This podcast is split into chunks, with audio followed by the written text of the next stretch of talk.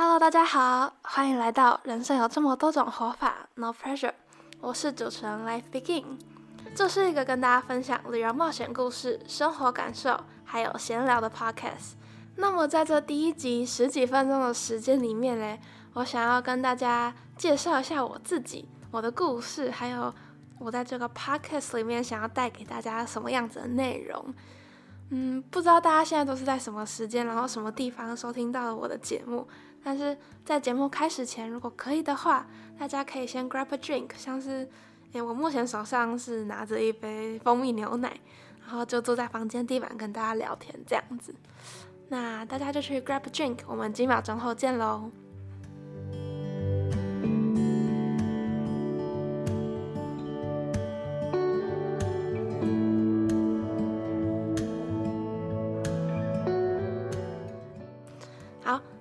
我就要开始喽。首先，我要先跟大家介绍一下我是谁，还有我的故事是什么。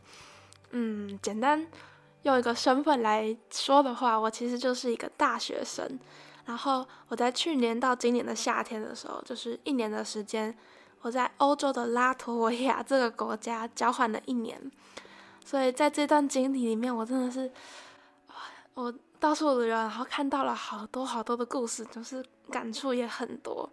这也是为什么我今年回来台湾以后，会开始在网络上跟大家分享旅游的生活，还有旅游的一些分享。嗯，那我目前是有在经营一个叫做“欧洲旅游 Life Begin” 的部落格，我在里面其实就是分享一下各国的旅游攻略啊，然后申请交换学生的经验分享啊，各种资讯之类的。然后另外我还有一个 YouTube 频道，叫做就叫做 Life Begin。里面就是放各种旅游的 vlog、交换的 vlog，然后这个 podcast 节目真的是我一直以来超级想要做的一件事情。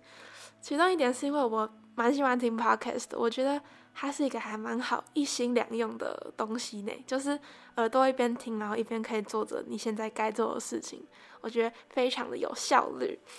然后还有另外一个原因，就是因为我一直在找一个平台，可以让我好好的把。我在旅游路上学习到的事情，还有思考的事情分享出来，然后我就觉得 podcast 这个东西就超级适合的，因为就是可以用讲的，然后把我心中的想法跟大家分享，所以这就是为什么我现在会出现在这边，然后跟大家聊聊天的原因。那刚刚讲到我在拉脱维亚交换嘛，不知道大家对这个国家 熟不熟悉？感觉应该是蛮多人不知道这个国家在哪里的。我要先自首，就是我在交换前是真的不知道这个国家存在。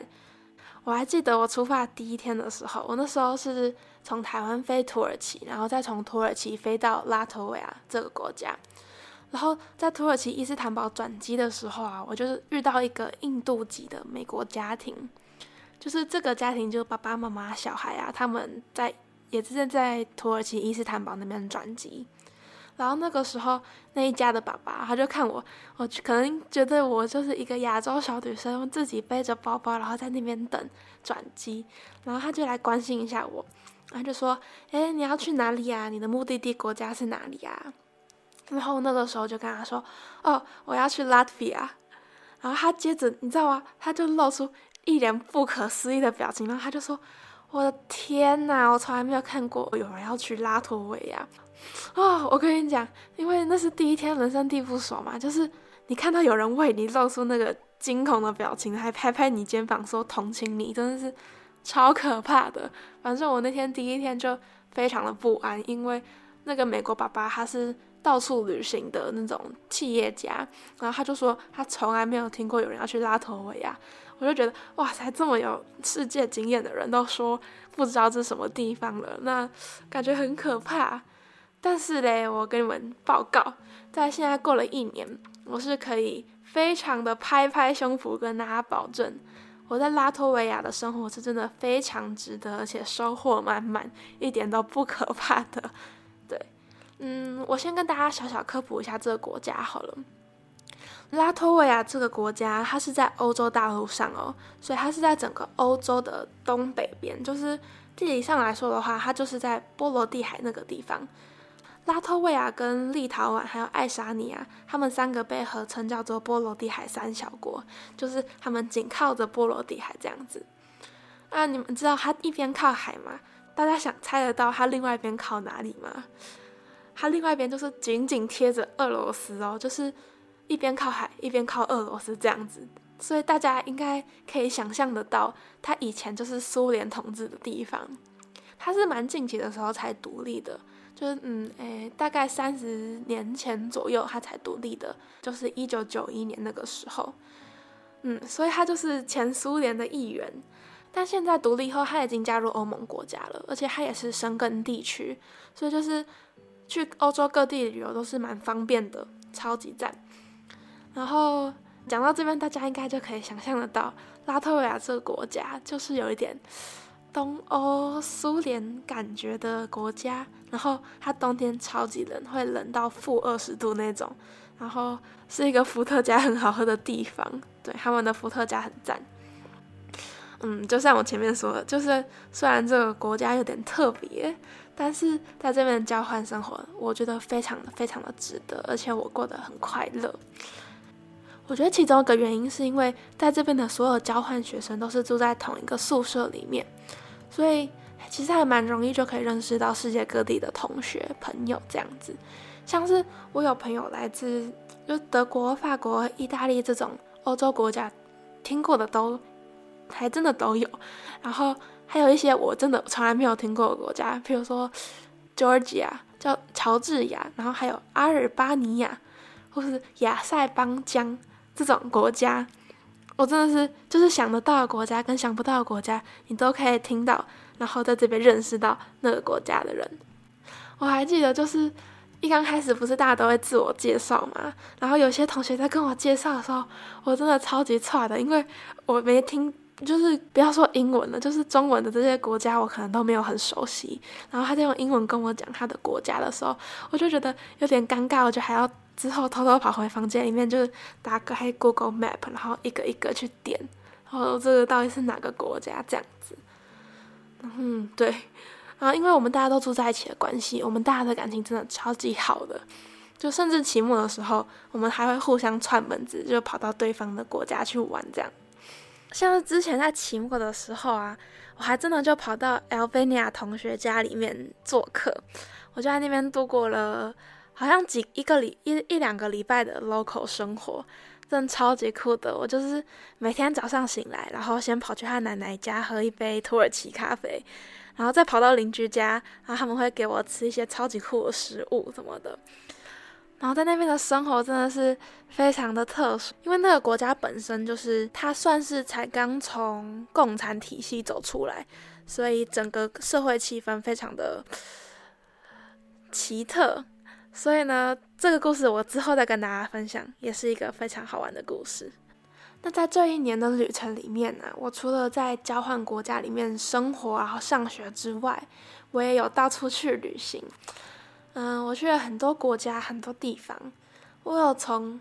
像这个冰天雪地的地方，也有跑到西欧啊，然后又跑到中东啊，跑到以色列，然后约旦的沙漠里面。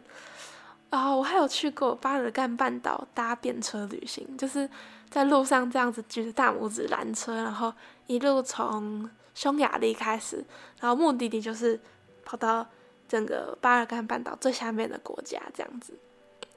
然后我有去过打工换宿，那时候也是误打误撞，因为有遇到一个打工换宿正在打工换宿的人，然后我才意识到哇，我好像也可以来做做看这件事情嘞。所以呢。我在这一年的时候也去了三个不同的打工换宿，然后甚至因为我的都几乎都是穷游嘛，然后我最后就想说，哦，好想要过得奢华一点，所以我最后还跑去游轮旅行，就是那种八天七夜，然后在游轮上舒舒服服、快快乐乐的度假的那种旅行。嗯，我在这一年里面真的是就背着一个蔡奇亚买的后背包，然后。非常尽力的去体验了一下人生，嗯，那再稍微介绍一下我自己，然后还有我的故事以后，接着我就要来介绍一下这个 podcast 我想要带给带给大家的内容，还有核心价值是什么。嗯，我在这一年的旅途当中啊，真的是有超级多感触想要跟大家分享的。就是我发现，在旅游中啊，如果去一些不熟悉的国家和不熟悉的社会里面，然后遇到很多不一样的人，真的让我的生活跟让我的世界观就是有很大的改变。像是嗯，跟大家分享好了，我之前在意大利有认识一对爷爷奶奶，然后他们就是互相陪伴，然后老的时候就在半山腰自己的家里面开了一个他们梦想中的民宿。我就觉得哇，这样子一起陪伴、互相到老的生活也是非常的温馨。但是我也在维也纳车站遇到过，就是那时候看到提着大包小包的两个奶奶，然后后来去跟他们聊天的时候才知道，他们是在逃难中两已经逃难了两个多月的乌克兰奶奶。哦，就是那时候跟他们聊天、听他们的故事的时候，真的啊，是一个非常难过的故事。嗯，然后我有遇过啊，去读到硕士，但是他最后却选择回到自己的农村，然后自给自足生活的家庭啊。我也有在波士尼亚这个国家遇到过一个中国爸爸，哇，那个中国爸爸他已经在那个国家等了三个月了，他就是在等他的身份，他想要把一家人接到欧洲来生活，然后他自己一个人在那边的青旅里面就住了三个月。哇，我觉得，就是一路上遇到很多的故事，很多的不同的人，就是看到他们大家不同的烦恼，还有他们的幸福，还有他们想要过的人生，我就觉得哇，我好像就看到了很多不同的人生范本，不知道大家懂不懂我这个意思。然后我渐渐的就发现，我觉得蛮神奇的，就是有时候一个人的烦恼，如果。换到另外一个人的眼界，或是另外一个人的价值观里面的话，就是那个千斤重的压力啊，跟困境，就会变得没有那么巨大，没有那么可怕。嗯，这也是为什么我想要把节目名称取叫做“人生有这么多种活法，No Pressure” 的这个原因。嗯，可能有一点点抽象，但是啊，感觉可以用那个“旅行开阔眼界”这句话来解释。这句话就是从小都知道嘛，而且真的是滚瓜烂熟，就是作文里面一定要写到的那一种。但是我觉得我只是在这一年的旅行当中，我才真的去了解、去意识到这句话在现实中生活中代表的意思是什么。举个例子好了，就是像是我啊，我是一个从小在北部长大的小孩，所以我冥冥之中不知道大家会不会跟我想法一样，就是我冥冥之中觉得。美好人生或者成功的定义就是，嗯，好好读书啊，然后读到好一点的大学的话，就会有更多的机会，然后有更好的跳板，然后去找到好的工作，然后好的薪水，就可以过上比较幸福的人生。就是这个 pathway 是我一直蛮相信的路。嗯，但是我记得大一大二的时候，我刚进台大的时候，啊啊，再讲个 TMI，就是我是台大的学生。就是不知道大家有没有听说过，在前几年的时候，台大校园里面有蛮多跳楼案件的。就那个时候我刚进台大的时候，真的是非常的 shock。那时候我身边就是真的蛮多人是因为成绩这件事情很痛苦啊，或是也有同学跟我说，他觉得要找到比同才更好的实习机会，就是非常的有压力。然后看到大家。都在往上爬，然后大家都在做一些什么双辅系啊，或是学成的时候，就觉得哇，这么多人他们都好厉害，那感觉自己在大学生活中，感觉应该也要做一点事情，才不会落后的感觉。就甚至我身边还真的有遇到过差点想不开的同学，啊，我那时候真的是觉得很伤心，然后又觉得不知道该怎么办。但是在出来交换的这一年里面呢。我看到这么多不同的人生范本，我才意识到，就是我们普遍认为的这种读大学、找好工作这条路，其实它完全就只是人生这么多选择里面的其中一条路而已。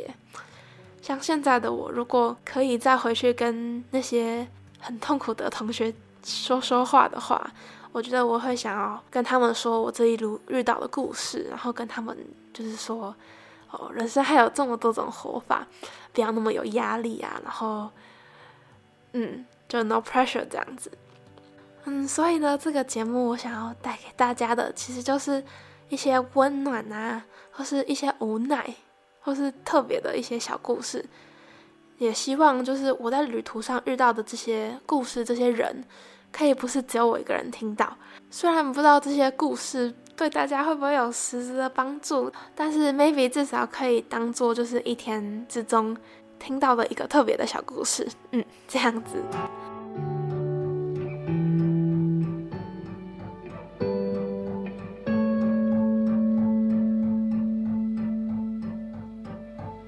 好，呃那最后我再跟大家分享一个，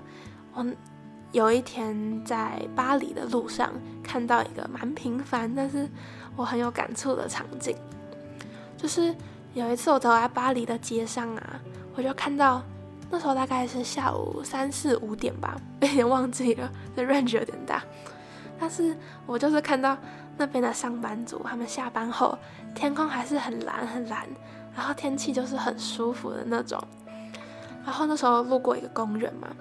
路上有好多人，他们就拉着一把椅子，就直接在公园的喷水池旁边坐下来。那时候我就是看到有人穿着西装，然后他们就戴着耳机，手上拿着一杯咖啡，然后他们闭着眼睛，然后就把头抬向天空，就是他们在享受那个风，然后跟着音乐，他们的脚在那边左右晃。然后也有人就是手上拿着一杯红酒，坐在公园里面跟他的朋友一边笑一边聊天这样子。我那时候就静静坐在另外一边看着他们，然后就突然觉得，哇，这个画面有点冲击。就是他们明明是上班族，但是在我的印象里面，上班族感觉都是回到家就是整个瘫软，很累很累，就是恨不得直接在沙发上当马铃薯那种。但是我看到这个上班族，但是下班后还可以很祥和，然后很温馨的享受他们自己的生活。这时候我才意识到，哇，原来生活可以这么的 chill 哦。嗯，好，那以上就是我今天第一集的内容喽。那最后用几点来总结一下自己的 take away 吧。第一点，拉脱维亚这个国家是欧洲东北角的生根国家哦。然后第二点，交换还有到处旅游的经历，让我意识到人生有很多种活法，有很多种选择。第三点，或许看到不同的生活、不同的价值观，或是换个眼界，现在身上千斤重的压力就不会这么巨大、这么痛苦了。好，最后就跟大家预告，在未来的集数里面，我会用这种闲聊的方式。来慢慢跟大家分享我在欧洲还有中东旅行这一年的各种故事，还有体悟。然后也有可能会想要跟大家分享不同的旅游主题，比如说是搭便车旅行要注意的美美嘎嘎，或是诶游轮旅行要花多少钱呐，或是欧洲跨国旅行各种小配包之类的，就是各种主题我可能都会跟大家分享。然后也在想，搞不好可以访问一些我交换的同学，甚至如果可以的话，可以邀请看看其他国家的朋友一起来聊聊天，这样子。好，那第一集的最后真的是非常谢谢大家听到这里。那如果大家对这个 podcast 有兴趣的话，想要请大家帮我按下追踪，然后还有如果可以的话，可以帮我去评分五颗星，然后分享给你你觉得可能会有兴趣的朋友们。大家也可以留言跟我说，你觉得目前为止，就是这一集里面有什么需要改进的地方啊？可能录音设备或是